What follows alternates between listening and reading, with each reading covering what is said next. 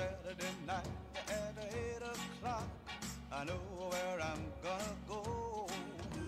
I'm gonna pick my baby up and take her to the picture show. Everybody in the neighborhood is dressing up to be there too. And we're gonna have a ball just like we always do. Saturday Cares what picture you see? When you're hugging with your baby, let's roll in the balcony. Hola a todos y bienvenidos una vez más al Terror No Tiene Podcast Recomienda, episodio número 47. Soy Samuel Márquez. Y yo soy Mario Padilla. Gracias, Mario. Me gusta. ¿Te, te, te he desincronizado mucho los No, audios porque ahora lo que hago es que silencio? hablo justo detrás de ti y entonces eh, lo sincronizo por detrás y no por delante. Ay, puta mierda. Mario, ¿sabes que he hecho un cálculo hoy? Así, en plan rough, rough calculation, ¿no? En plan a lo bruto. De cuántas Así como de Communion Girl. Esa- ¿no? sí, exacto. plan, de cuántas peli hemos hablado, o sea, hemos hablado no en plan haciendo un episodio de ella, sino en plan o recomendaciones. sea, que han multiplicado 3 por 47. Va. 6 por 47. No, he, he- he multiplicado 6 por Ni 100 siquiera han multiplicado 6 por 47. 6 por 136, porque antes de hacer estos ¿En serio? Hemos hablado más de 800 películas. O, al- o cosas Claro. de media en general en 7 años. Seguramente muchas sean repetidas. O seguramente hoy repita afortunadamente una. Nadie, nadie- nadie nos ha pillado. Seguramente hoy repita una porque yo estaba muy confiado de que, de que tú no las habías hablado. Yo desde luego no la he hablado porque es la primera vez que la he visto. Eh, pero mm, mala suerte. No sé, es que no tengo más de lo, de lo que hablar que me interese. De hecho, de hecho es lo que más quiero hablar hoy. Así que, no sé. A ver, como tú quieras. Es que- o sea, a mí esa peli, a mí esa peli me mola. Yo no tengo problema en volver a hablar de ella, pero mm, juraría que Hace poco nací, En ¿no? algún momento he- lo, lo he comentado. En, pero en algún momento, a ver, en mil cosas. la peli ha salido mencionada muchas veces en el podcast. Eso sí, ahora que hayamos dedicado un tiempo a hablar de ella, no lo sé. Es lo de menos. Puede ser. Eh, seguramente haya alguien que, que se apunta hoy por primera vez. Eh, somos Samu y Mario y, y hacemos podcast de cine de terror. Este es nuestro podcast número. Venid, no sé. venid, hay ponchi pasteles. Sí, hay ponchi pasteles y, y, y como esto es un programa de recomendaciones, no os pedimos dinero, solo likes. Exacto. Así que. Y un comentario, me encanta. Eso, Un que- comentario así cada dos o tres programas. Comentarnos, darnos like, compartirnos. Recomendando mm, películas. Hablad de nosotros en vuestro trabajo. hablad mal, hablad bien, da igual, eso no importa. Exacto. Pero hablad. Ah, en fin. Y, y nada, Pues, eh, eso, pues, por favor. Lánzate ya, Que- habla de lo que primero. os querríamos más. Os querríamos más. Tampoco mucho, pero más. Eh, Empiezo ya con mis Sí, ya, recomendaciones. venga, ya. Venga, pues voy a hablar de. Voy a hablar de High and Low de nuevo, tío. Vengo, esa a- saga, vengo a hablar esa de saga de pelis y series que no entiendo y nunca entenderé en el sentido de no sé por dónde empezar. A ver, si necesitas saber por dónde empezar, solo necesitas hablar conmigo y yo te lo digo. Pero no quieres hacerlo, así que No, tú si lo te lo- pierdes. si- Te estás perdiendo algo más grande que el, que el Si te lo- universo cinemático de Marvel. si te lo he preguntado y aún así me lío. A ver, total. eh, para quien no recuerde, de capítulos anteriores, eh, on Mario, No vino hablando de High or Low una vez, que es el universo cinemate, Cinematográfico. cinemático de, de, de idols que pertenecen a Exile Tribe, que es como un super mega grupo de, buenorros. Hay dos masculinos que se entiendan. Sí, no, no, por supuesto. No, no, no es de eso. Bueno, no, seguramente también tengan meet and greet y, y haya también hay dos masculinos de 7 años que, que haya muchos hombres detrás de ellos. y- Eh, Cosas de Japón. Cosas de Japón. Eh, entonces, eh, High and Low es pues una cosa que decidieron hacer hace unos años, una absoluta locura, sinceramente. Exile Tribe, si no recuerdo mal, eh, es eso, un supergrupo en el que hay mil millones de, de ¿Qué, qué tíos rollo? cantando, bailando y liándola. ¿El rollo aquí bajar a eh, 48 ese? Como, a que ve No, no, 48? no, a ver, es que no, porque realmente es como una productora, solo que se ve, lo, se van autofichando los, los miembros del grupo y, ah, y de pronto uno dice, pues yo quiero hacer rock, pues venga, vamos a montar un grupo nuevo. eh, eh, eh, em, sinceramente, ya de por sí seguirles el rollo a, a eso es difícil. Yo no lo hago, no estoy interesado en, el- en la música japonesa. eh, pero de pronto me llamó la atención ver que, que se iban acumulando una cantidad de productos cinematográficos que no eran imposibles, vamos, eran increíbles. Y me dio por probar, voy a ver qué es eso, qué es high and low, por qué, por, por qué hay algo que parece ser que son de bandas de pandilleros japoneses y yo no lo he visto teniendo en cuenta que me flipa Crows. Y, y entonces pues decidí darle una oportunidad viendo la primera serie, High and Low, de Story of Sword. Y me quedé flipado, sinceramente. Eh, cada capítulo de esa miniserie eh, se centra en una de las iniciales de la palabra Sword, que a su vez forman la- las iniciales de, los de las distintas bandas que hay. Sword, en la imagino que en, inglés, no la Es espada, sí. Sí, o sea, quiere decir que no es que estén traduciendo la palabra, sino están utilizando la propia palabra también en japonés. Sí, sí, sí, sí, sí. Entonces, em, te van presentando numerosos personajes. Cuando te das cuenta, tienes como, yo qué sé, 30 personajes en la serie. Eh, de pronto hay gente que son especialistas en boxeo, otros son, hacen parkour y otros hacen kung fu y, y todo con unas coreografías grupales. Todo- no de baile, todo muy normal. sino de peleas espectaculares con unos giros de 360 grados, con la cámara ah, parándose a- a- durante unos pocos segundos para que veamos la acción de cada uno de los personajes y sepamos dónde se encuentra cada uno en un escenario. Por favor, Marvel, toma nota de eso. Eh, y claro, eh, empecé a fascinarme, eh, seguí, viendo la serie. La serie termina en la segunda temporada, llegan las películas, primera, segunda, tercera película, spin-offs, eh, precuela. Termina la cosa y me constaba que la historia continúa, pero en un formato spin-off. Eh, no decidí meterme principalmente porque con el parón de, del tiempo que estuvimos confinados, eh, pues nos han empezado a producir nuevas películas de High and Low. Claro. Pero en 2022 empezaron a surgir rumores de que efectivamente iba a haber una nueva película basada en este spin-off. ¿Qué spin-off? Pues el de High and Low, The Worst, que está basado en el mismo universo de High and Low, pero con crossover con The Worst, que es otro de los mangas del creador de Crows. Y aquí es donde Samu ya se pierde. Worst y Crows ya de por sí hacen crossovers en los mangas. Y claro, aquí nos presentan pues una nueva historia, centrándonos sobre todo en, en uno de las en una de las bandas de, de las historias anteriores. Eh, eh, digamos que esa historia se supone que continúa, en algún momento continuará, pero mm, se ha quedado en hiato, está ahí en stand-by a la espera de que decidan continuarla. Mientras tanto, lo único que sabemos es que en el colegio, en el instituto, en Oyahai, Oyako, como dicen los, los japoneses, eh, el líder de la banda está eh, jodidamente aburrido. Está absolutamente aburrido. Él, eh, es como. Pues digamos que ha pasado algo similar a, a- lo que debería haber pasado en, en Marvel. Después de enfrentarte a Thanos, ¿qué haces? ¿Qué, qué te puede atraer de pegarte con un tipo que está robando un banco? Y, y a este tío le pasa lo mismo. Después de haberse pegado con un grupo de mafiosos en una escala más grande de lo normal, en el que se unieron todos los personajes hasta la fecha para una lucha generacional contra mafiosos de 40 tacos, ¿vale? Porque al fin y al cabo esto va de, lucha de clases y de jóvenes contra adultos y, y tal. Eh, ¿Qué haces si eres el líder del instituto y no hay nadie que te pueda, que te pueda rivalizar? Pues empiezas a aburrirte. Y entonces, eh, mientras este se aburre, empieza a hacer apuestas sobre quién podría ser el próximo que se enfrentara a él, empiezan a surgir numerosas personalidades en el colegio, cada uno con el mismo interés, hacerse con el control del- del colegio.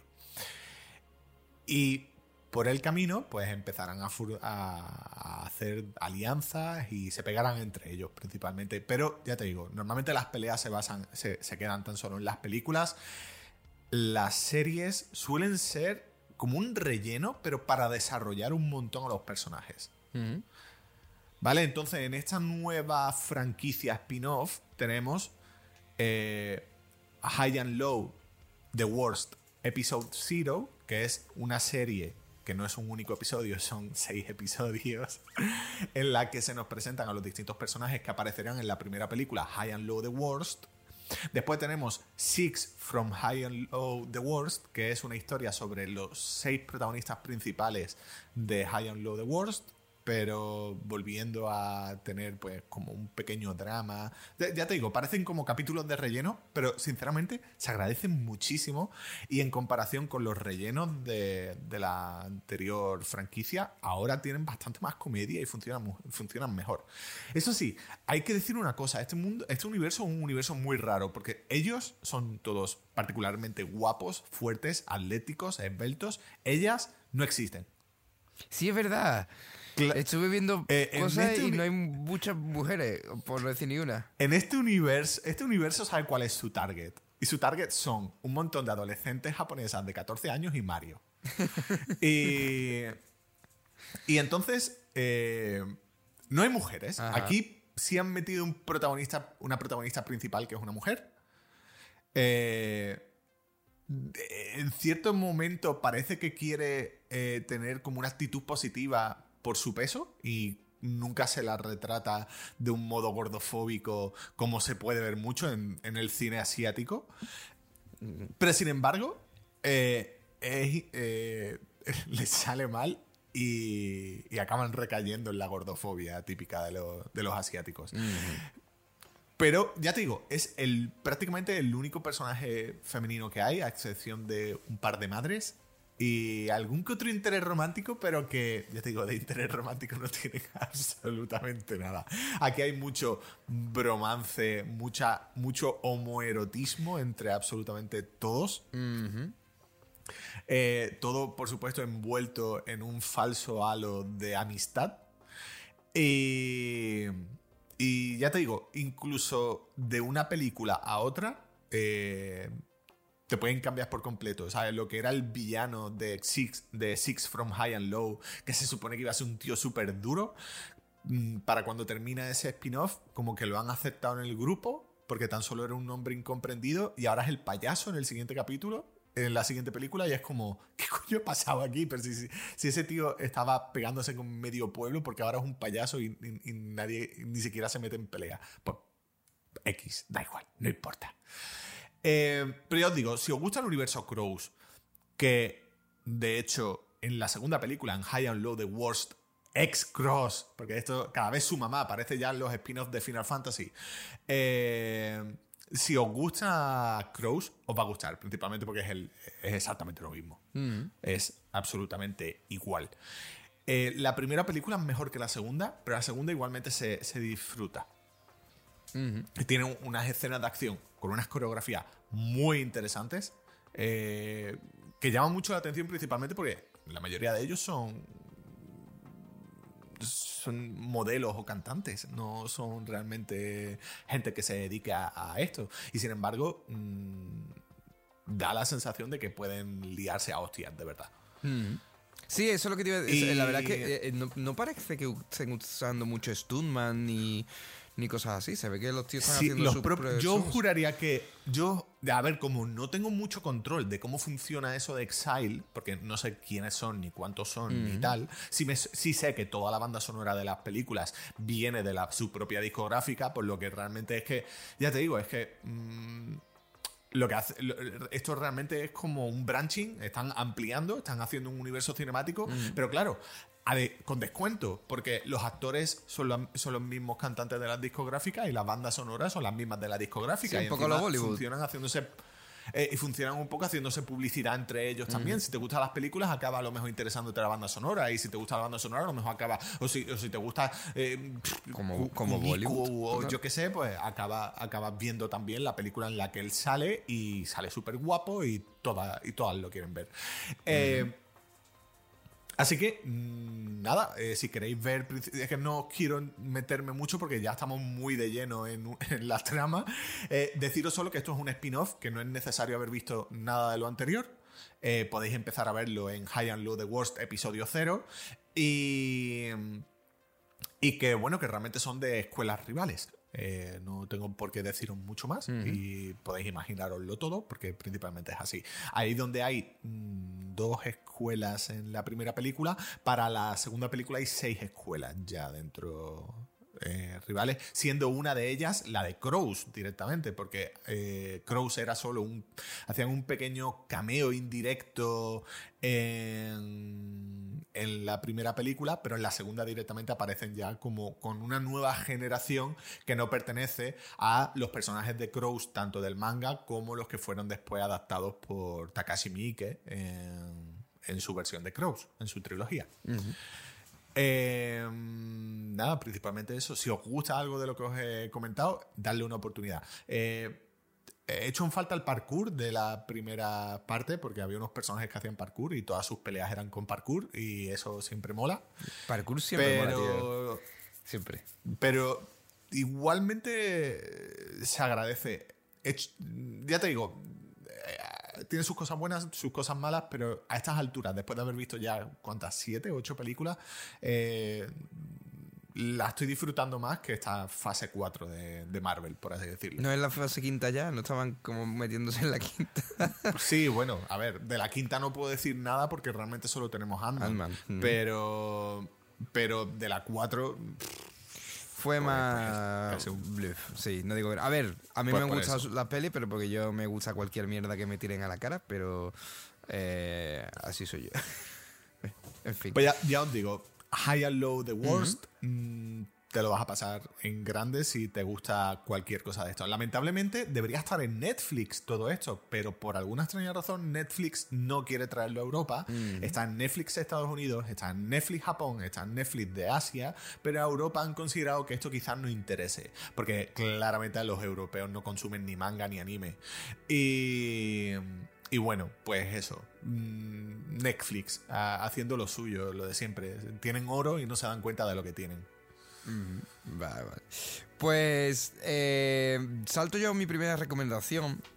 Y hoy he venido con eh, de nuevo el productor y director eh, italo-greco Ovidio G. Asonitis, que para los que no os acordéis, ya he traído dos películas en las que él estuvo produciendo y eh, no sé si en alguna también dirigiendo, me parece. No, solo produciendo. Y eh, para los que no os acordáis, una de esas fue eh, Beyond the Door o Poder Maléfico, una película que claramente parecía estar viviendo de, eh, de El Exorcista. Y eh, que a mí, me encantó, me, parece fascinante. Y eh, la otra película que es suya, por cierto, Billón de Door sí la dirigió, el que me había olvidado.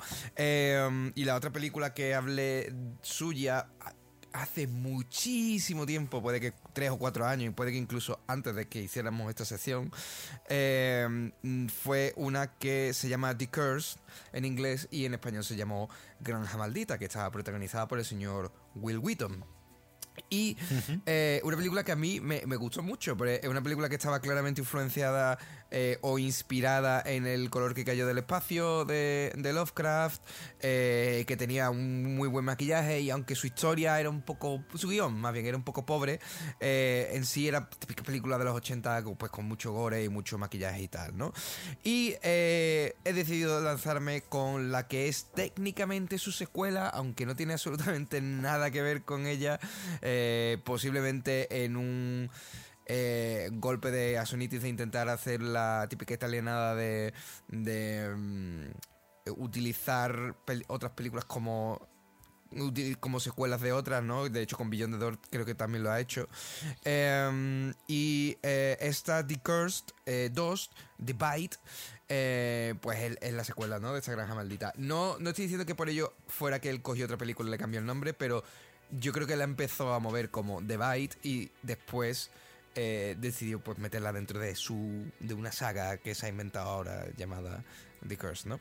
Eh, Lo interesante de, The Course 2, además, y por eso también la traigo, es que eh, los efectos especiales estaban hechos por Screaming Matt George. Y es una de esas otras películas más conocidas que, que él tiene, eh, trabajando como efectos visuales, aunque por desgracia no están tan, tan a la altura como los de Society, porque también The Course 2 ya lo, ya lo dejo ahí de caer ya mismo. No De, es una a ver, gran de película, todos ¿eh? modos, se- seguramente en base a, a- a cómo funcionaban las películas de bajo presupuesto en torno a finales de los 80 y los 90, Sí.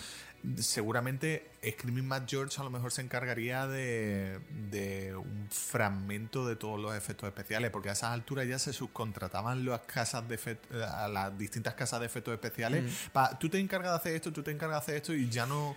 A ver, Lamentablemente, a no Sí. ser que fuera Rick Baker o, o tal, mm, muchas veces mm, se te medio subcontrataba ahí de cualquier cosa para que hiciera lo que fuera y poco más. A ver, él aparece en los créditos, ¿eh? Eh, quiero decir que no. O sea, que no es que. No, no, a ver, en, lo- en los créditos, en los créditos aparecen todos. si, si, si los créditos, eso es innegable. Pero que, que muchas veces, lamentablemente, cuando dices tú, es, es Screaming Matt George, pero no la noto como A ver, una peli con efectos de Sí, Screaming Matt sí te George. diría, sí te diría que sí se notan algunas cosas muy Screaming Man George en, en los diseños de los modelos, de las cosas que salen. Pero se nota que esta película tenía mucho menos dinero que él tenía, por ejemplo, con Brian Yuzna cuando hizo Society. Aparte que las cosas que se requieren en una y en otra son distintas, ¿no? Entonces, bueno. De todos modos, estoy, eh, la verdad es que estoy echando un vistazo y, y por lo que veo, realmente había cuatro personas en efectos especiales, así que a lo mejor yo puedo estar absolutamente equivocado. Es, tan solo era una película que tampoco lo requería mucho, mucho trabajo, porque por lo que estoy viendo aquí está Screaming Matt George encargado de efectos especiales. Y después está Nori Honda, que era el, el ayudante de Screaming Matt George, eh, trabajando junto a él. Y después un, un ingeniero de efectos especiales y un técnico que seguramente se encargarían de las animatrónicas y cualquier cosa que, que requiriera algo más mecánico. Sí, sí, hay- seguramente hay un par de cosas que sí, que, que, vamos, que se nota que sí que, que podrían ser animatrónicas. Pero en fin, The Curse 2, ¿de qué va The Curse 2? Eh, el mordisco, The Bite. Eh, pues eh, cu- nos cuenta la historia de una pareja joven, eh, Clark y Lisa, que están haciendo un... Lo que parece ser un viaje de... de y eh, como escapada, ¿no? En plan de vivíamos en una ciudad y nos estamos moviendo a otra porque se están moviendo pues con su pájaro, con su, toda su ropa, su instrumento de música, tal y cual, ¿no? Y eh, yendo hacia Texas, eh, eh, decide, claro, decide eh, desviarse por un camino, eh, a pesar de, de que le advirtieron que no lo hiciera en una gasolinera. Y en ese camino, al- algo ha estado pasando que ha afectado a la fauna del lugar, en, en concreto a las serpientes, ¿no? Y eh, en, un, en un momento mm, en el que no se dan cuenta, una serpiente se les colará dentro del coche. Y cuando están llegando a lo que es su siguiente destino, eh, por desgracia, eh, esa serpiente, o lo que se cree que es una serpiente, porque no la vemos en ningún momento, morderá a Clark, que poco a poco eh, irá sufriendo una transformación totalmente body horror por culpa de la picadura de esa serpiente que muy posiblemente eh, esté mutada. También es posible que se te da a entender que el, que se le hayan puesto un antídoto mal puede que tenga algo de, peso en esa transformación, pero bueno, la cuestión es que él se está empezando a transformar poco a poco, ¿no? Y tenemos esta road movie en la que él va perdiendo totalmente su humanidad. De hecho, casi desde el principio empieza a comportarse como un monstruo con, con Lisa y le pega y tal. Su mano se empieza a convertir en una especie de serpiente rara con, con sus deditos, pero al mismo tiempo él también se está convirtiendo. Eh, Yo creo que el Diablo metió la mano tiene un poco de, ojo puesto en esta película porque tiene mucho de eso. Em, y también al mismo tiempo esta road movie eh, tiene un poco eh, un toque a los road games porque el, el tío que le puso el antídoto, que en un principio ellos creían que era un médico, pero se, re- se trata de que es un, un vendedor de esto que va puerta por puerta en su coche recorriendo los distintos estados y vendiendo whatever, ¿no? Eh, pues este tío eh, mm, empieza a hablar con sus abogados y sus abogados le dicen, tío, que, que si que tú no eres médico, que tú no puedes aplicar ningún antídoto a nadie, que tú no tienes licencia, como este tío decida denunciarte, por eso te, se te cae el pelo. Y entonces el tío decide ir tras ellos, llamando, eh, en plan, haciendo grupo mm, por radiocontrol con eh, camioneros de las zonas que le conocen todos, eh, para intentar encontrar a este chaval e intentar darle el antídoto bueno para que no le denuncie, que es un toque, que, no sé, me, me parece súper gracioso eso de la peli. Y eso, a ver, la película en sí no es muy buena, ¿no? La fotografía no es. Se nota que es muy bajo presupuesto, pero tiene luces, hay cosas que, son, que se han grabado muy oscuras.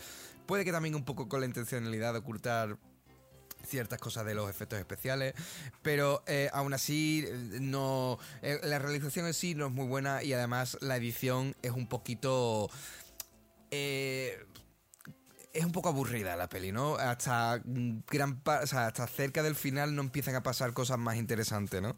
Eh, pero sí es verdad que una vez empiezan a pasar esas cosas interesantes eh, y él se va transformando y todo el rollo, y tenemos esos momentos también de toque cómico que tenemos con, con Harry, el, el vendedor ambulante, eh, tiene su cierto encanto, ¿no?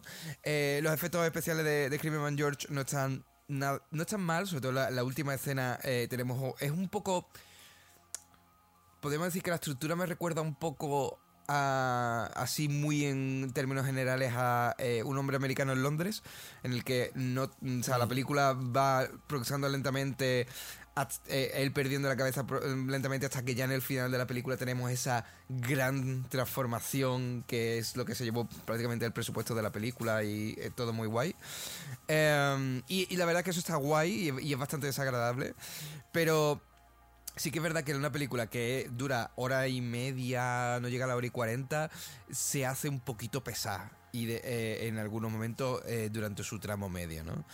Eh, aún así, es una curiosidad que no diría que no vierais, pero mm, no tampoco moréis por no verlo, ¿no? Eh, pero en fin, es, es interesante, pero no llega más, a- más allá, ¿no? De hecho, yo os diría antes que vierais la primera, Granja Maldita, que a pesar de que también no es una película muy buena en general, creo que es muchísimo más entretenida todo el recorrido de la película con el tema de los efectos especiales y demás que tiene, ¿no? Si os gusta lo grotesco y lo...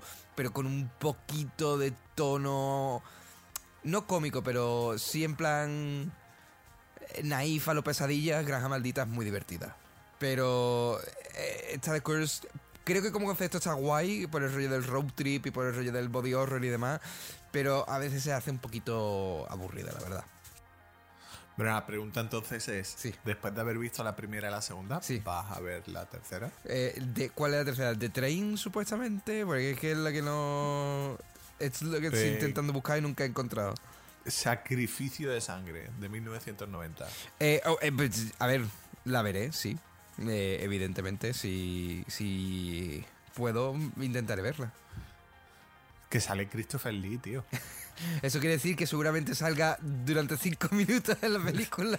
Pos- posiblemente. Estoy, estoy mirando y es que eh, a Sony Team ni siquiera es productor ejecutivo ni nada por el estilo. O sea, que a sa- vete a saber de, de cómo sale este- surge esta película. Pero bueno, sí. Pues segura- seguramente ya se hizo. De hecho, estoy mirando aquí que hay una ya. Curse 4, ¿eh? Es lo he dicho, es que... Las catacumbas. Sí, eh, eh, sí, Catacombs. estoy Pero esta es de también. David Smoller, ¿eh? Sí, sí, sí, eso, eso es lo que estaba viendo. Eh, pero esta catacumbas es anterior a esta Blood, eh, Blood, eh, Sacrifice. Porque es del 88 y Blood Sacrifice es del Fa- 90. Esos que no encontraría, esos que no encontraría distribución Esa- hasta. Seguramente. Dios santo. En fin, eh, pues sí, me, la- me las veré porque, eh, no sé, estoy empezando a cobrar interés por esta saga, esta saga no oficial de películas que, que, que- empezó con, el- con Gasoniti y eh, seguramente vayan a peor a cada película, ¿no? Eh, pero bueno, eso es lo típico que pasa con estas cosas. Pero a ver, como curiosidad, eh, sí, The Curse se, puede ver, pero ateneos a las consecuencias de que es el relleno en plan de ¿qué me falta por ver de los años 80? Ah, vale, The Curse 2. Y. Ujú. Bueno, pues mi siguiente recomendación eh, es una película española que me ha dado una enorme sorpresa, sobre todo teniendo en cuenta que venía de ser dirigida por el señor Víctor García, responsable de grandes películas como Mirrors 2 o Return to House on Haunted Hill o Hellraiser Revelations. ¿Cuál era Revelation? Ah, vale. O sea, una- La horrible. Bueno, tiene muchas horribles. Con- Sé No, más no, concreto, no, por no, favor. No, no. La, la que ni siquiera. eh, o sea, hay al- la- las que se rodaron en Europa del Este, al menos, se hicieron con ganas. Pero el Racer Revelations es la que Doug Bradley se negó a participar y, y principalmente se hizo en plan de que nos quedan cuatro meses para perder el contrato, para perder el copyright, vamos a hacerla ya. ¿Qui- qui- ¿Quién nos la haría? Pues Víctor García.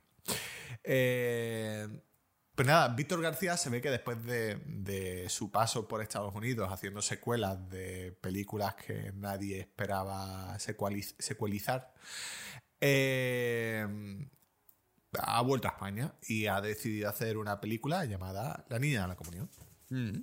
Un título horrible, me parece malo de cojones. Sí. Mm, Yo Sinceramente, vuelvo. que quien lo defiende mm, debería morir en el octavo círculo del infierno porque desde luego no tenéis redención posible. Yo- la niña de la comunión es la cosa más mierdosa de título que te puedes echar a la cara. Yo vuelvo a decirlo que cuando lo leí la primera vez me sonó a la típica leyenda urbana que, que te viene tu primo un día y dice que yo he venido al campamento, me encontraron allí una leyenda urbana súper chula, mm, se llama, mm, es que no me acuerdo, mm, que, creo que era la niña de la comunión, sí, creo que era eso. o sea, es que es en plan... Pues, pues la peli. ¿eh? Pero bueno, en fin. Sí. A ver, A ver, yo no me enfado con la gente que le gusta el título, ¿eh? Lo mismo en otras partes de España hay una leyenda urbana de este rollo y no la conocemos, no sé. A ver, yo, eh, yo supongo, eh, a mí me da la sensación, porque del modo en el que la gente habla de esta película, he de suponer que realmente está basado en una leyenda urbana, pero una leyenda urbana que os puedo asegurar que en la zona eh, más occidental de Andalucía no se, no se comenta. A ver, que también nosotros aquí tenemos nuestro nombre de traca, ¿eh? Para alguna... Yo, yo ni me acuerdo de algunos, pero. En fin. No, pero a ver, mm, no sé. No sé, pero bueno, total. Sí. Eh, voy a olvidarme, no voy a darle más tiempo a- al título. Porque No, pero dile en inglés, que es más divertido todavía. mierda. No, a ver, The Communion Girl, que es el título que la han puesto a nivel internacional, eh, está hecha por el señor de los títulos haciendo ingeniería inversa. Ha dicho, bueno, a ver, si esta vez la voy a, lo voy a hacer bien. Y me han contratado no para traducir al español, voy a traducir al inglés. Y, y bueno, así ha salido de Communion Girl, que podría ser secuela de Communion y podría haber alienígenas también, pero no. Eh, ¿De qué va eh, la Niña de la Comunión? Pues la Niña de la Comunión nos lleva a un pequeño pueblo en Tarragona durante los años 80. A ver, es Tarragona, pero... Bueno, a ver, tampoco voy a entrar en detalles, pero la ruta del bacalao les, les pilla cerca, ¿eh? Eh, Total, finales de los 80 y nada, eh, una chica nueva está en el pueblo, vienen de la ciudad donde lamentablemente la familia no ha logrado encontrar el éxito y se han visto obligados pues a volver al pueblo a trabajar para la hermana de para su tía y ahí tienen un trabajo un poco mierdoso, pero mm, al menos les permite sobrevivir. No están pasando un buen momento económico y, y eso se nota en la familia. Eh, Sara, que es como se llama esta, esta chica, eh, un día decide irse de fiesta con su amiga Rebe, que es la, la oveja negra del pueblo, es esa chica que todo el mundo cree que va regalando felaciones. Y deciden irse de fiesta a, a una discoteca.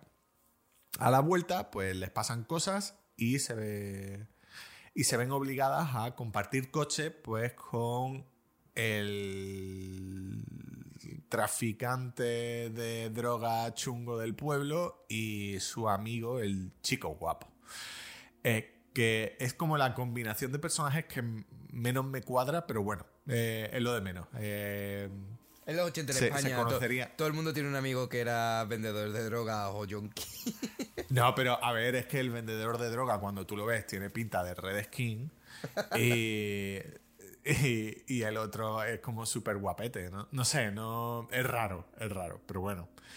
Eh, la cosa es que estos cuatro personajes eh, durante la noche acaban metiéndose por donde no deberían del bosque y allí acaban encontrando una muñeca de una niña de la comunión. Yo creo que quizá el creo que quizá la historia viene de que es que aquí en España no se esti- aquí en Andalucía no se estila tener mini muñecas de niña de comunión cuando hacen la comunión. Podría ser, ¿eh? Por eso aquí no se cuenta. la Eso, historia. la verdad es que no me suena tampoco si nada de. O sea, las muñecas de porcelana se llevan, pero que se utilice para como prop en una comunión, no me suena, la verdad. Pero bueno. Pues, pues aquí, aquí sí, al menos. No sé.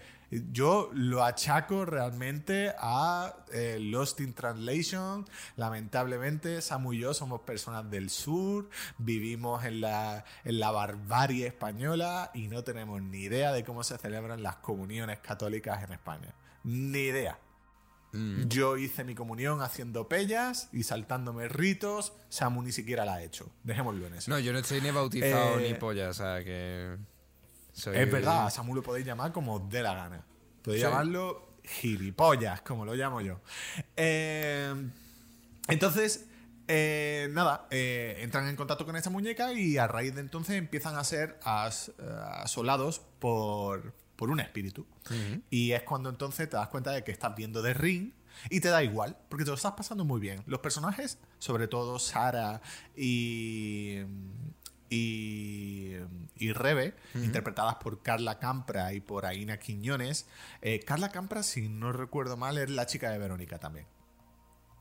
Vale. Eh, entonces, eh, son unas chicas fabulosas, te lo pasas súper bien con ellas.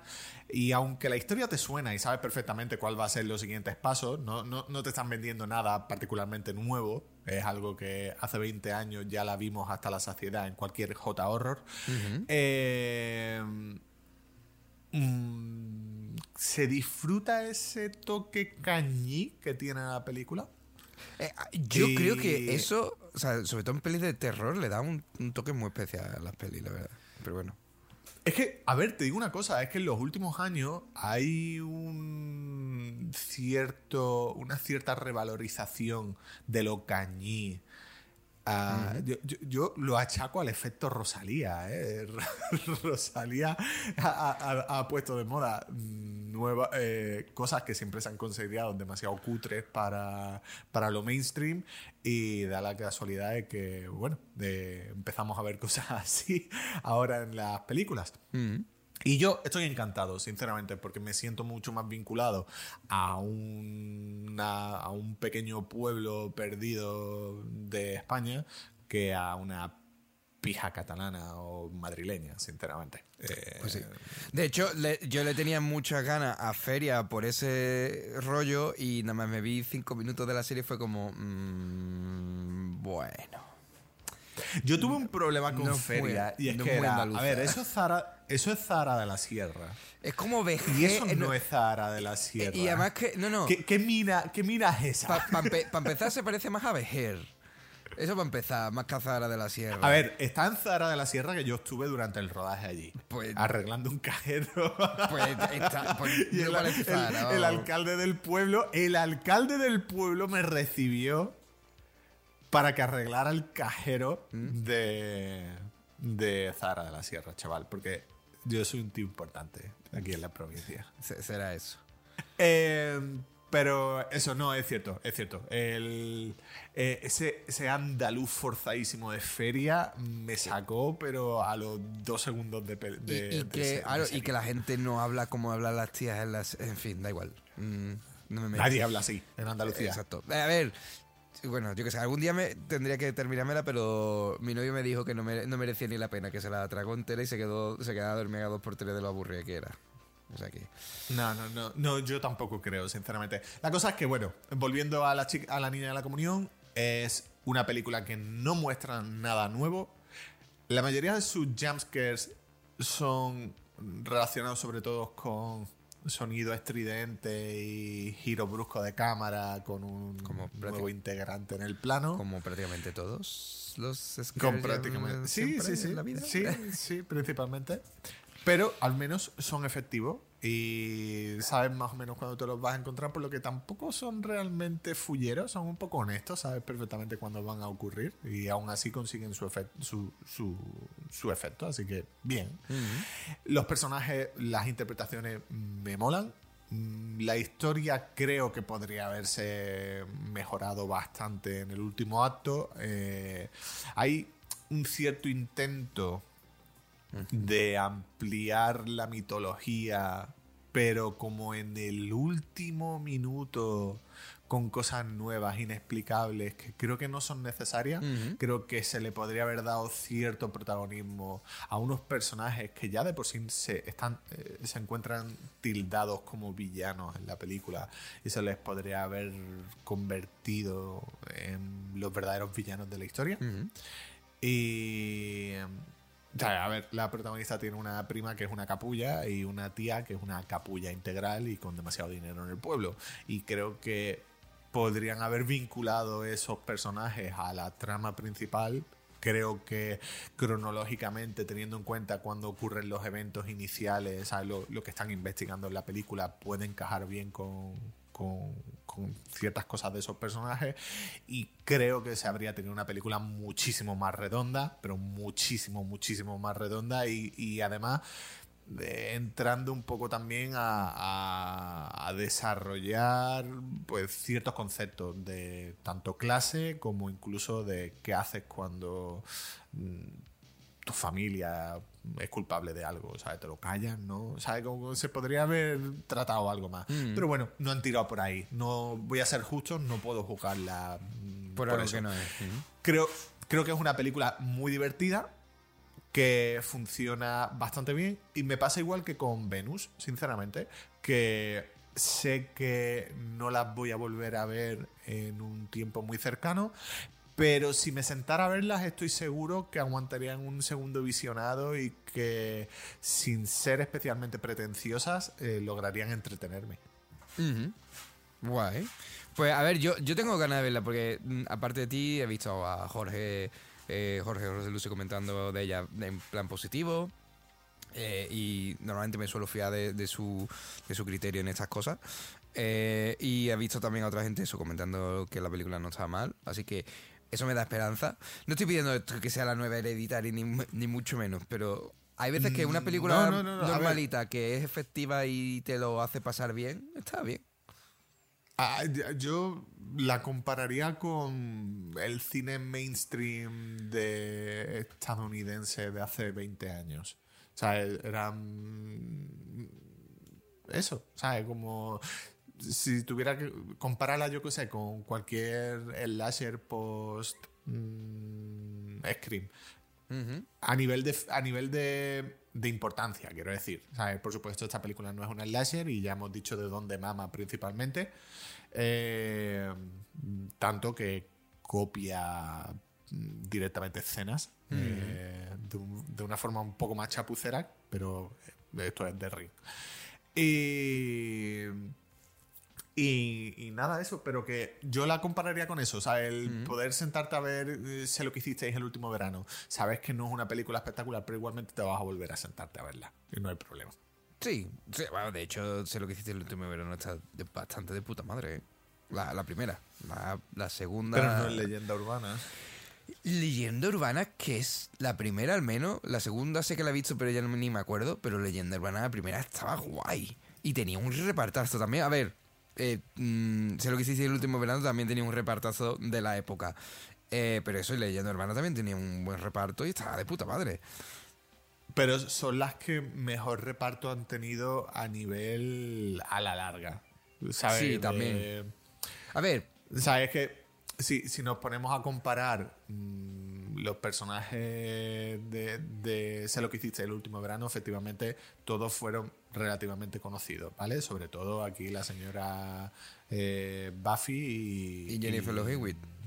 Y Jennifer Love Hewitt. Sí, no, pero- claro, pero ya si en su- nos paramos ya- a pensar realmente en la importancia que tuvieron los personajes de leyenda urbana, es que estamos hablando de Jared Leto, que es un imbécil, pero el tío famoso. Estamos hablando de Michael Rosenbaum, estamos hablando de Tara Reid, estamos viendo de Joshua Jackson, Efectivamente.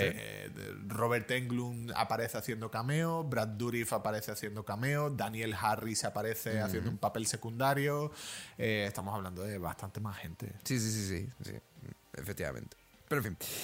Pues eh, vamos a hacer un- una pequeña pausita musical y venimos en un momentito.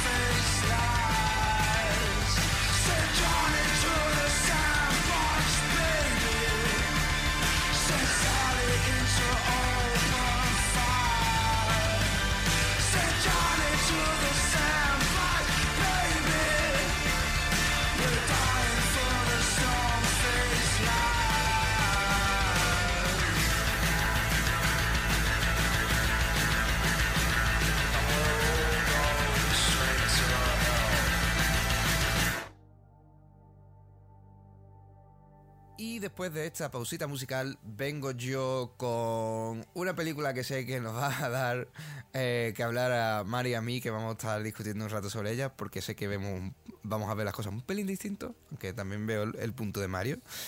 Eh, una película que eh, está dando también mucho de que hablar por su propuesta, sobre todo a nivel visual. Pero que eh, ha captado la atención de, lo que es son los fans del género y que estoy seguro que más de alguno os habéis visto ya de alguna forma u otra, porque de hecho la película se filtró el año pasado y se podía ver desde hace bastante tiempo, ¿no? Eh, que no es otra que Esquina Marink. eh, película dirigida por el canadiense Kyle Edward Ball, basada en el corto que hizo antes llamado Heck. Eh, y un cineasta que eh, tiene una trayectoria muy curiosa mm, porque a lo que se dedicaba antes de hacer este Heck eh, y esta película eh, se dedicaba sobre todo a eh, hacer a vamos, tenía un canal de YouTube en el que la gente le mandaba sus eh, pesadillas, ¿no? Le escribía las pesadillas que había tenido y él las hacía de forma eh, visual, en forma de pequeños cortos en su canal, ¿no? Eh, ¿No se llamaban One Minute Horror o cosas así? algo así era- puede ser, pero no te sabría decir lo mismo. No, no, o sea, sé que tenía el canal, pero lo mismo no me acuerdo el título. Eh, Pero eso, eh, creo que era Bite Size, Bite Size Nightmares era. Puede ser, sí. O sea, que es como eh, pesadillas de a bocaditos, por así decirlo, ¿no? Eh, bite size es eh, del tamaño de un bocadito. Eh, total, eh, Skinamarink es una película que, desde luego, lo, lo que más, obviamente, llama su atención es, como ya he dicho, su propuesta visual o audiovisual, porque es una película que parece estar grabada como si fuera una especie de found footage, aunque no es realmente found footage, en los años 90, con lo que parece ser película analógica de 16 milímetros o puede que incluso de 8 milímetros. Eh, y, pues todo tiene muchísimo grano y es eh, tiene un toque muy surrealista. De hecho, la película se considera una película experimental. Eh, y es que al, también al mismo tiempo esto en, mm, jue- o sea, tiene eh, mucha compaginación con la narrativa de la historia, en la que nos cuentan como dos hermanos, después de que hayan sufrido un pequeño accidente doméstico, eh, de repente se despiertan eh, por la noche y se ven que están atrapados en su casa. Y eh, las puertas y las ventanas han desaparecido por completo, lo cual ya de bastante por sí terrorífico. Eh, su padre eh, no, no parece estar por ningún lado y em, lo peor de todo es que están empezando a escuchar unos ruidos y una voz que los llama desde arriba. Eh, pidiendo, pues eso, pidiéndole que, que- que vayan a- hacia donde está esa voz, ¿no? Eh, y como ya digo, eh, creo que, el, toque que tiene eh, la película, o sea, la, historia de la película en plan de lógica de sueño, por así decirlo, ¿no? Todo un poquitín surrealista, eh, casa muy bien con la estética que intentan dar a la película, con esos planos mm, irreales, ¿no? Irreales en el sentido de los ángulos que, están, que toman y demás, ¿no? Eh, y, y efe- efectivamente con el toque eh, también audiovisual, de mucho ruido, mucho grano. Eh, eh, creo que es muy chulo ese, ese rollo del que, como la película tiene tantísimo grano, cuando está apuntando hacia las zonas oscuras donde hay oscuridad, eh, ese negro de la oscuridad está roto y no sabes si lo que estás viendo son eh, imaginaciones que está creando tu ojo al ver ese grano moviéndose o realmente estás viendo algo.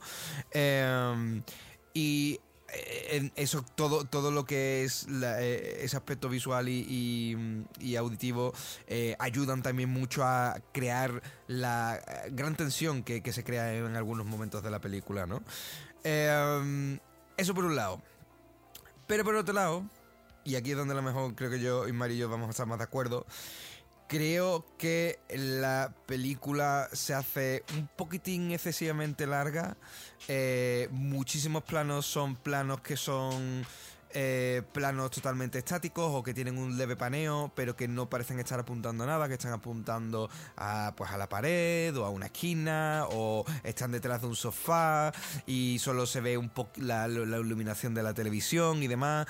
Y aunque sé cuál es el punto de crear esos planos que son aberrados, que, que evidentemente están creados con la intención de generar una tensión y demás, al mismo tiempo eh, me parecen muy poco lógicos para intentar contar ciertos aspectos de la historia porque es como que la película lucha entre ser completamente surrealista y querer contarte algo. Eh, y eh, aparte se hace un poquitín aburrida en algunos momentos. De hecho, mm, no la recomiendo que veáis con sueño o estando cansados porque se puede hacer un poco pastosa en algunos momentos. Sobre todo los primeros, la primera media hora. Ya después la película coge un pelín más de ritmo, empiezan a salir cosas más, digamos, tensas. Y ya entonces es más interesante de ver. Pero eso, eh, eh, creo que el, ese ritmo que tiene y esos planos que están tomando, a pesar de que tienen una intencionalidad detrás, a veces creo que puede jugar en su contra a la hora de ser una experiencia mm, completamente disfrutable, al menos en mi caso. Eh, no sé, di, ¿quieres- di- di- comenta tú algo más y ahora sigo comentando. A mí principalmente mm, tengo un problema con ella y es que mm, me costaba mucho seguirle el hilo. Eh, Sí, no, yo muchas cosas las sé porque o lo he escuchado a alguien com- explicármelo o lo he leído porque hay cosas que es difícil entender de lo que está pasando. Ah, a ver, puedes, claro, a ver, técnicamente puedes seguir el hilo, pero claro, requiere un ejercicio mental que te abstrae de lo que estás viendo en pantalla. Porque estás intentando crear la conexión entre las distintos, los distintos planos, en principio inconexos, que has visto hasta ahora. Sí. Le estás buscando esa conexión y para cuando te das cuenta has perdido el, el interés. Eh, Eso, eh, eso pasa sobre todo en, lo- en los primeros 25 minutos de película. Yo estaba en plan de. mm, ¿Qué está pasando? y es como. Sí, sí. mm. Entonces, ante, ante ese problema de. ese problema de conectividad. Y, y como comentaba Samu, la película son muchos planos estáticos, unos paneos en el low-mo increíblemente. No, no es el lentos. low-mo, ¿eh? Simplemente son lentos. No, no es que esté hecho Bueno, cámara lenta. bueno. Mm. Pues son muy lentos, sinceramente. Llega un momento en el que la película se te hace bola. Al menos a mí se me ha hecho bola. Que tienen momentos terroríficos. Creo que los tiene. Creo que tiene una buena atmósfera. Pero creo que gran parte de esos momentos terroríficos se deben realmente a un sonido absolutamente estridente que meten. Porque sí, en los cambios de plano bruscos. eh, Yo no lo veo tan así porque de hecho ha habido otros momentos de, de la peli que me pusieron los pelos de punta sin que hubiese ningún tipo de sonido. De hecho el, el final de la peli pone muy los pelos de punta y no tiene ningún tipo de sonido. Pero... Pero no sé. A ver, yo, o sea, a mí que no se me malentienda, la película me ha encantado. Eh, quiero decir, eh, me, aprecio muchísimo su propuesta en todos los niveles y eh, creo que es una pretendiente a estar en el top 10. Pero sí es verdad que he de reconocer que ha habido momentos que se me hizo cuesta arriba. Y, y de verla a oscuras en casa, porque creo que es una película que si la vas a oscuras y la ves en el cine, que por desgracia no va a ser el caso de mucha gente, es la caña, seguro. Eh, pero eso, a, yo, a mí también en algunos momentos de la película se me hizo bola.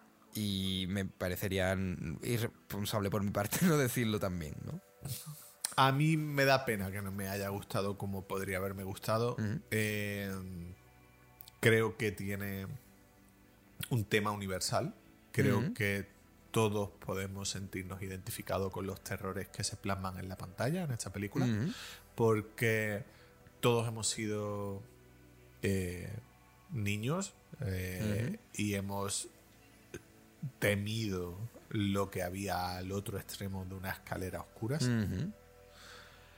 Y creo que ese, ese terror infantil, ¿vale? Que se queda ahí en cierta manera arraigado en, en nuestros corazones, la película logra rescatarlos y lo hace bastante, bastante bien.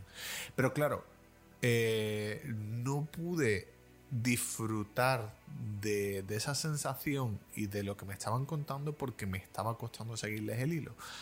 Y sinceramente creo que se debe mucho a, a- a mi modo de entender el cine y eh, no entré del todo porque cuando me ofrecen una película experimental ya de por sí normalmente mm, A ti te cuesta, lo sé. a mí me cuesta, pero normalmente el cine experimental, eh, digamos que ante esa esa dificultad de, de, de conexionar todas esas imágenes, muchas veces no le dan esa importancia porque no la necesitan, no tienen un hilo narrativo y sin embargo lo que buscan, por ejemplo, es un shock rápido, como por ejemplo en, eh, en un perro andaluz.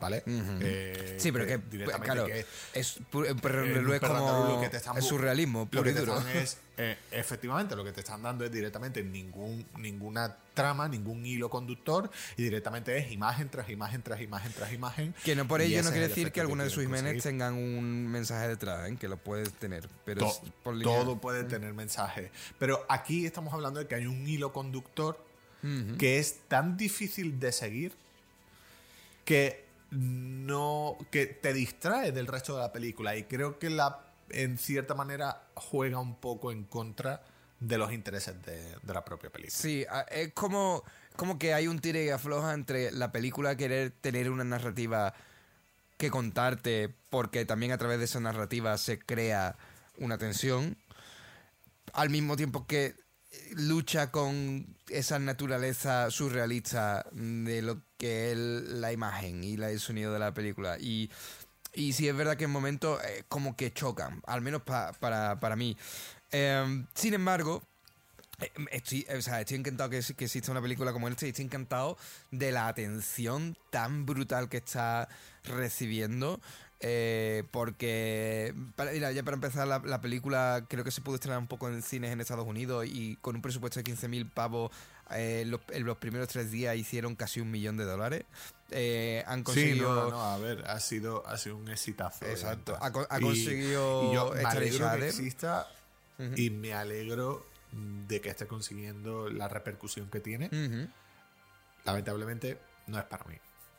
Mm.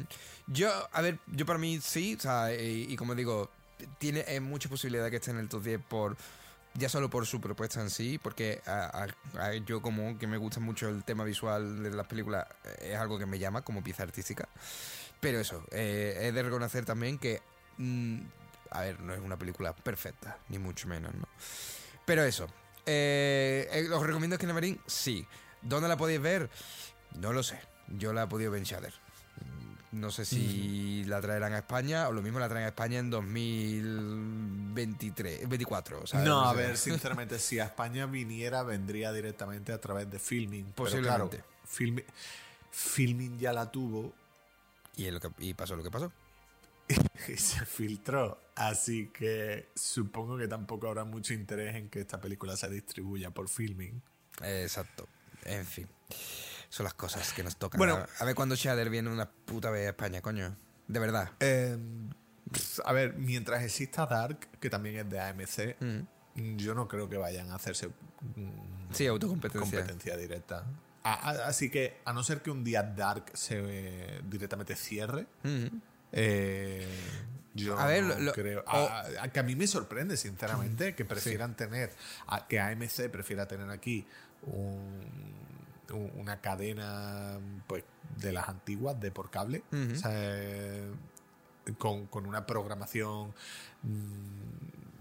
Sí, que no es streamer. y tal, que efectivamente, y no opten por el streaming, supongo que tiene que ser por los precios. Creo que tiene que ser por porque a lo mejor Puede no es lo mismo tener, la tener una película en streaming que cualquier persona pueda ver en cualquier momento Mm. a nivel de precio que, que se emita una vez al mes o tres veces al mes y ya está. ser. A ver, diría que a lo mejor sería interesante que, que hicieran. eh, eh, porque creo que aquí en Inglaterra también lo hacen así, que es como un subcanal dentro de Prime, de Amazon Prime. Pero no sé yo si eso va a funcionar en España, porque eso significa que tienes que pagar Amazon Prime y aparte pagas el subcanal de, Eh, es un, de es un poco por mierda. ejemplo. Yo, sinceramente, hay cosas así que yo no, no me meto porque me parece que pagar doble para una cosa. Eh, bueno. Eso, ellos como Arrow. Arrow tiene un subcanal aquí que sí, que son 5 pavos al mes, pero es como, tío, ya estoy pagando Amazon Prime. Prefiero comprarme el Blu-ray de Arrow y a tomar por culo. Pero bueno, en fin. Pues nada, Mario, tu última película.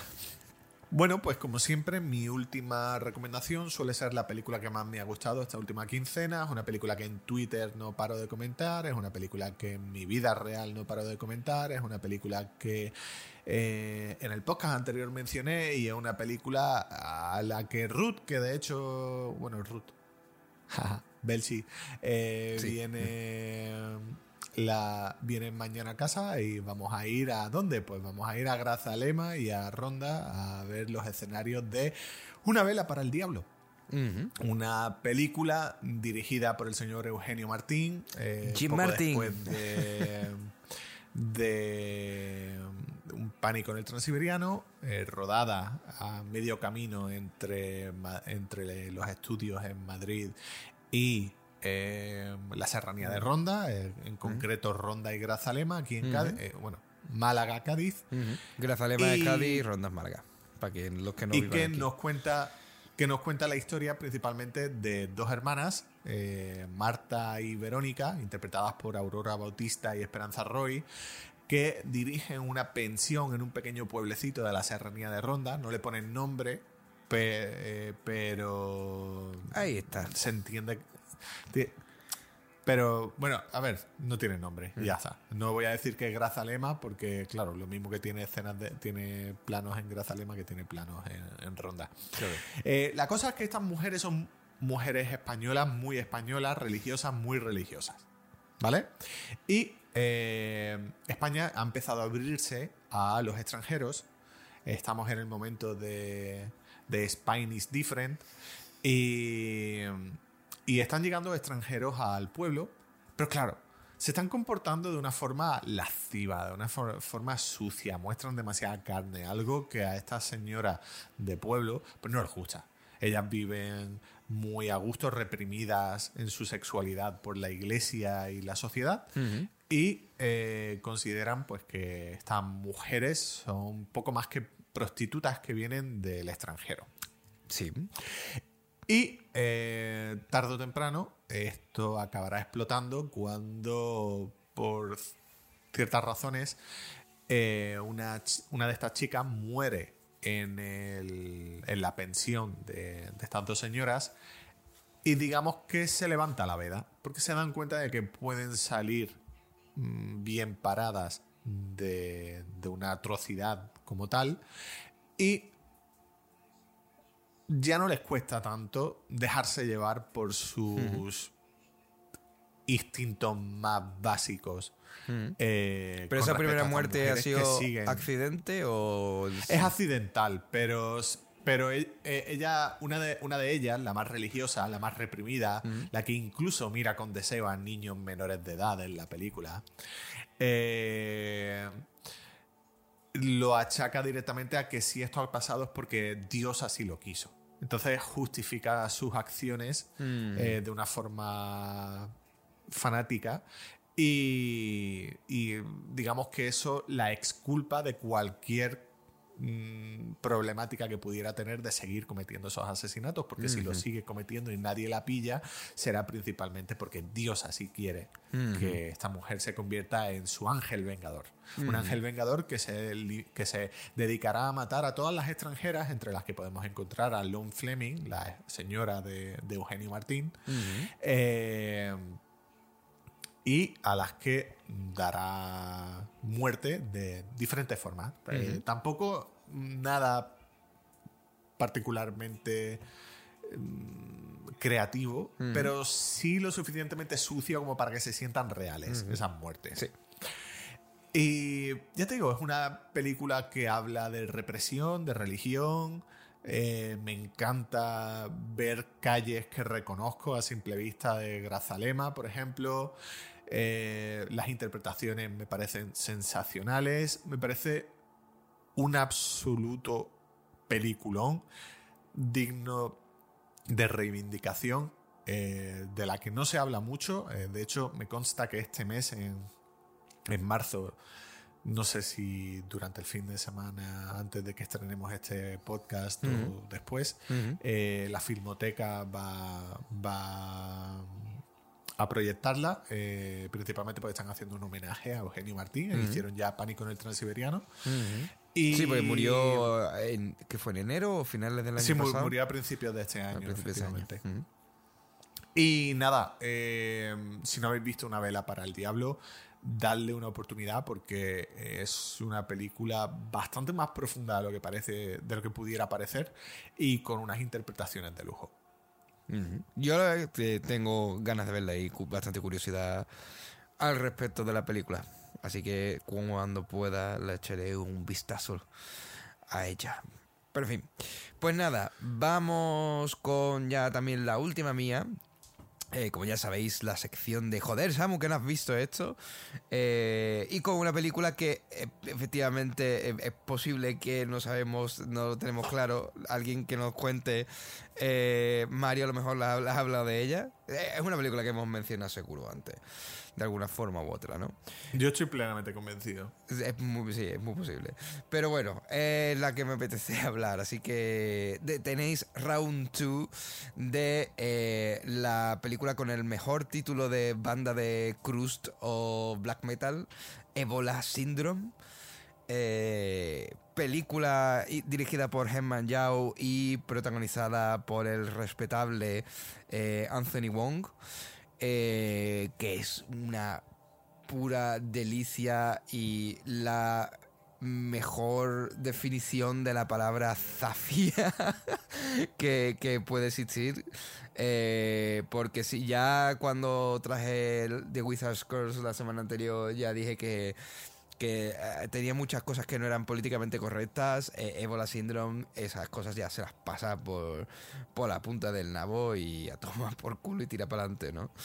Eh, ¿De qué va Ebola Syndrome? Para aquellos que, que nunca la habéis visto y, o que no suene. Eh, Ebola Syndrome eh, nos, eh, nos pone un poco en la piel de Kai, eh, un criminalillo, por así decirlo, ¿no? De, de poca monta, que trabaja para un mafiosillo en Hong Kong, que se está eh, acostando con la mujer de su jefe y eh, en el momento de que el jefe los pilla, eh, este hombre pues pasa de ser un lo que parece un papanata sin, sin ningún tipo de peligro a convertirse en un psicópata loco, ¿no? Se los carga y tiene que salir huyendo de allí y acabará eh, llegando a Sudáfrica, donde pasará en la siguiente década, pues escondido trabajando en un restaurante chino. ¿Qué pasa? Que eh, en el restaurante chino, eh, intentando buscar carne que sea más barata, un día deciden irse a la selva. eh, bueno, a la selva, a la sabana, cerca de, de una tribu zulú y para comprar carne pues más barata y el señor Kai, siendo el desagradabilísimo y asquerosísima persona que es, decide aprovecharse de una pobre mujer zulú y violarla directamente.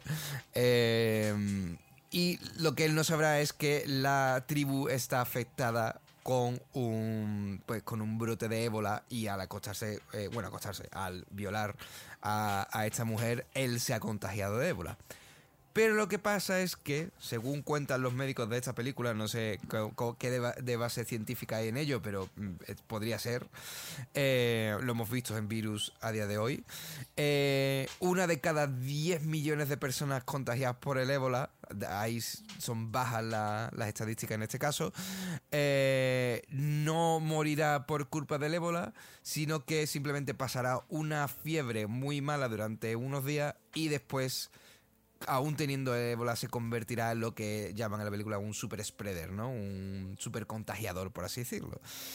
Y el señor Kai, pues, empezará a liarla, sin él saber que tiene el ébola, simplemente la- las circunstancias de las cosas que pasan en la película.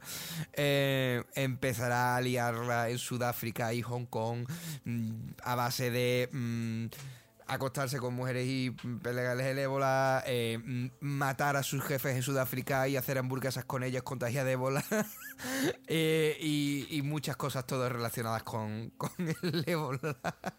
es como eh, ese cine que surgió en los 90 de, tenemos miedos a los virus y tenemos películas como Estallido, pues la respuesta hongkonesa a Estallido es ébola síndrome. La verdad es que se trata de una de las películas más exageradas a nivel Es- eh, hongkonés es que puedes echarte a la cara. Sí, sí, sí, sí. O sea, estamos hablando de una película que no debes de ninguna manera tomarte en serio. serio? No. Principalmente porque eh, creo que la propia película es consciente de, de mm, lo cómicas que resultan algunas escenas cuando las llevan a esos extremos. Efectivamente, es que la película, o sea, el No, final no de voy a decir que todas las escenas sean cómicas. No, no, no, ni mucho menos. Hay Hay escenas, escenas que son muy jodidamente violentas y hay muchísima misoginia hongkonesa. muchísima pero, peor que incluso la anterior eh, película. Pero mm, creo que sí son conscientes de eso, de, de esa sensación de cuando, cuando ves algo tan exagerado como que... mm, como que lo externalizas de alguna manera. Mira, es como, o sea, voy a contar, o sea, es una película que tiene 30 años. Eh, Voy a contar eh, partes del final de la película. El final de la película, Anthony Wong va por la calle a lo persecución mítica de Hit, ¿no? De la policía detrás de él y él huyendo con rehenes y tal. En el que él acaba gritando ébola, ébola, ébola por ahí. Y para que no se le acerque la gente o la policía va escupiendo. y después hace una herida, va escupiendo su sangre a la gente para que no se acerque como si fuera una pistola o algo. O sea, es, Ajá. es muy ridículo. Pero es verdad que. eh, mm, advertencia, tiene escenas de violación que son explícitas y eh, tiene mucho gore la película también. Hay un, eh, en concreto, hay una escena de, em, de una autopsia en el que no sé por qué, pero el autor se decide en que algo que hay que hacer es arrancarle la cara a la persona em, y ya no es solo lo visual, sino el ruidito del, del escalpelo contra el hueso, como si fuera en plan de esto de lo típico de, una, de una pizarra, es para mm, pasarlo mal un rato. Eh, pero eso, la película es, Ahora, es yo- zafia total, es sucia, Anthony Wong es un asqueroso, todo el rato Anthony sudado. Wong o sea, el es papelazo que hace el hijo puta. El 99% de la película. Anthony Wong es una persona que tú puedes ver en hervidero vestido con un traje de chaqueta siendo un yakuza respetable. Bueno, No, un miembro de las triadas respetables. Sí. Y después te lo encontrarías en Ebola Syndrome haciendo de este personajazo. Y además, te digo una cosa, ¿eh? Yo compararía a Anthony Wong a Peter Cushing en esta película. Porque siempre, se habla- siempre hemos hablado de los manerismos de Peter Cushing, de cómo siempre desarrolla su personaje y cuando tiene que decir cuatro líneas de diálogo, no solo las dice, sino que siempre está actuando con sus manos, siempre está añadiendo algún detalle extra, algo que ayuda Sí, a entender el personaje. pero- pero yo creo Y que también- Anthony Wong hace lo Sí. mismo, pero rascándose los huevos en primeros planos También. contra la pantalla. Y yo, a ver, que una cosa es la clase que tiene Cushing haciendo eso, súper británico, pero Anthony Wong en esta película tiene una facilidad tremenda para resultar zafio. Y no estoy hablando solo de lo que el guion le exige, estoy hablando de sacarse los mocos, de escupir, de sonarse la nariz, de rascarse los huevos, de sudar. Y todo eso, estoy plenamente convencido, es Anthony Wong. Sí, a ver, él- hace, o sea, eh, evidentemente hace de un ser asqueroso, un psicópata sin ningún tipo de escrúpulo, eh, pero es que Anthony Wong es un buen actor y, y es que es que lo ves todo eh, con él, ¿no? Y eh, es es una película totalmente disfrutable por todos los malos conceptos también, ¿no? Eh, a- aparte de eso, también, tiene, como lo que te dice, tiene cosas que son cómicas como la escena en la que los jefes están te- teniendo sexo, que es la escena de sexo más rara que he visto en mi vida, pero que al mismo Pero es increíble, porque es ese increíble. hombre folla en Super Saiyan. Eh, Sí, sí, es brutal. Pero lo que pasa es que después se mezcla también con Anthony Wong haciendo guarradas al mismo tiempo. Y, y entonces ya eso es como. No tiene tanta gracia, pero bueno, en fin. Eh, pero aún así la escena es magnífica. Y eh, es. Es que no sé, yo, es una por locura de película. razón, yo, yo creo, yo creo que mm, de alguna extraña manera Sí. eh, combina bien con, con The Greasy Strangler. Porque mezcla Sí. un poco lo desagradable y lo cómico y lo evoluciona a, a- a esos niveles que dices tú, pero ¿qué, qué coño estoy viendo? Lo que pasa ¿Por, que- qué me- por qué me estoy riendo de esto? Lo que pasa es que sí es verdad que Greasy Strangle eh, va más por lo cómico intencionalmente mm, que Ebola Syndrome, que en algunos otros momentos también se toma un poquito en serio. No, no siempre, pero hay otros momentos en los que sí. Pero sí es verdad que tiene un toque muy también humor eh, noventero de Hong Kong. O sea, eso es así, ¿no? Eh, es de, hoy es la que más recomiendo, sí o sí. Pero eso, content warning de si, si no os mola las cosas súper grotescas o eh, directamente de- zafias total, no veáis esta, esta película porque es, es hay momentos que son fuertes a pesar del tono, un tono cómico que, tiene a veces, ¿no? Pero es que es una puta locura. O sea, es posiblemente de las películas más puto locas que he visto nunca. Y yo sabía que me iba a gustar, eh, pero es verdad que estaba viendo el eh, toda la primera parte de la película y estaba como, vale, sí, pero como ya me la han contado tantas veces, no me, estoy- no me está impresionando tanto. Me lo estoy pasando bien, pero guay. Pero ya es que el final de la peli es como, estaba meado. Es que era, eh, o sea, me- no puedo. el final la de, polla. de hecho, eh, Ebola Syndrome, de hecho, funciona un poco como remake de, de Untold Story, que es la otra, otra de las combinaciones de, la- de, de las películas en las que colaboró Anthony Wong junto con Herman Yao. Eh, de hecho, eh, en los 2000 y muchos hizo The Silk Girls con, con, con, de nuevo otra colaboración entre los dos, pero por supuesto ahora mucho más contenida, eh, estamos en otra época y tal. Pero en The Untold Story eh, nos cuenta una historia muy similar, eh, la historia de, de unos asesinatos que se producen en un, restaurante de comida china y prácticamente ocurre exactamente lo mismo. La única diferencia es que uno es en Macao, en The, Alto- en The Untold Story está, es en Macao y está basado en hechos reales, por lo que si no recuerdo mal. Y, y aquí, sin embargo, era Sudáfrica. Mm, Sí, esa, esa, efectivamente. Bueno, eh, hay otra cosa que me encanta de la peli es que cada cierto tiempo hacen montaje de... mm, O sea, hay, hay momentos, sea, cuando ya él vuelve a Hong Kong en los que... eh, Claro, ya se sabe perfectamente que, que tiene el ébola, todo el rollo, no sé qué. Y ahora es cada dos o tres momentos es eh, no sé, Anthony Wong en un restaurante y la camarera coge el vaso con una herida en la mano y, y se hace la cámara lenta y "Che". y después es Anthony Wong eh, que a lo mejor va a comer del helado de una niña pero a lo mejor no y es como "Che". y A, después a mí eh, eh, sí es cierto que todos esos efectos de sonido y el modo en el que tratan como película de terror, el que una persona pueda eh, Ah, compartir Anthony con Wong- Anthony Wong, Wong un plato. Oh. es que es Sí, súper sí, sí, sí, sí. Eh, eh, eh, eh, es muy divertido que traten como terror cosas tan costumbristas como esas. Efectivamente. Y, Y- pero te digo una cosa, ¿eh? Sí. Estás viendo Ebola Syndrome sí y hay un momento en el que te dicen lo jodidamente importante que es llevar mascarilla en la película. Mm. Yo esta película la vi poco después del confinamiento y me parece de aplaudir fuerte, sinceramente. Mm, ¿eh? Sí, sí, sí. Bueno, hay otra cosa que también me encanta de la película, que es, eh, evidentemente, eh, contagia a mucha gente durante la peli y en algún momento te tienen que enseñar que todas esas personas se han contagiado.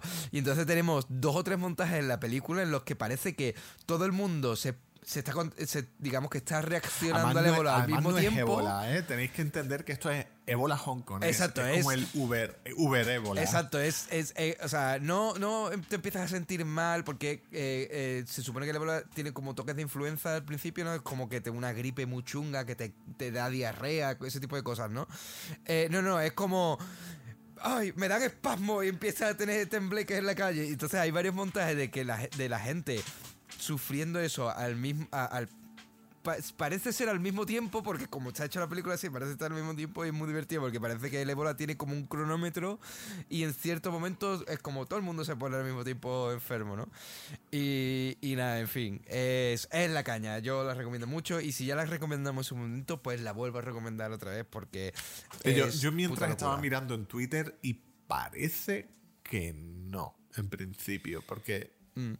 puede que no. Puede que, que técnicamente no la hayamos nunca recomendado directamente. Exacto. Yo es que es lo que creo, que puede que, la- que hayamos hablado mucho de ella porque yo conozco esa película hace mucho tiempo, tú la has visto hace muchos años también, eh, y a- pero a lo mejor, o a lo mejor la hemos recomendado cuando no hacíamos la sección de recomiendas, sino que era parte del episodio y no nos acordamos, porque eso es más difícil de seguirle la pista en nuestros archivos, por así decirlo.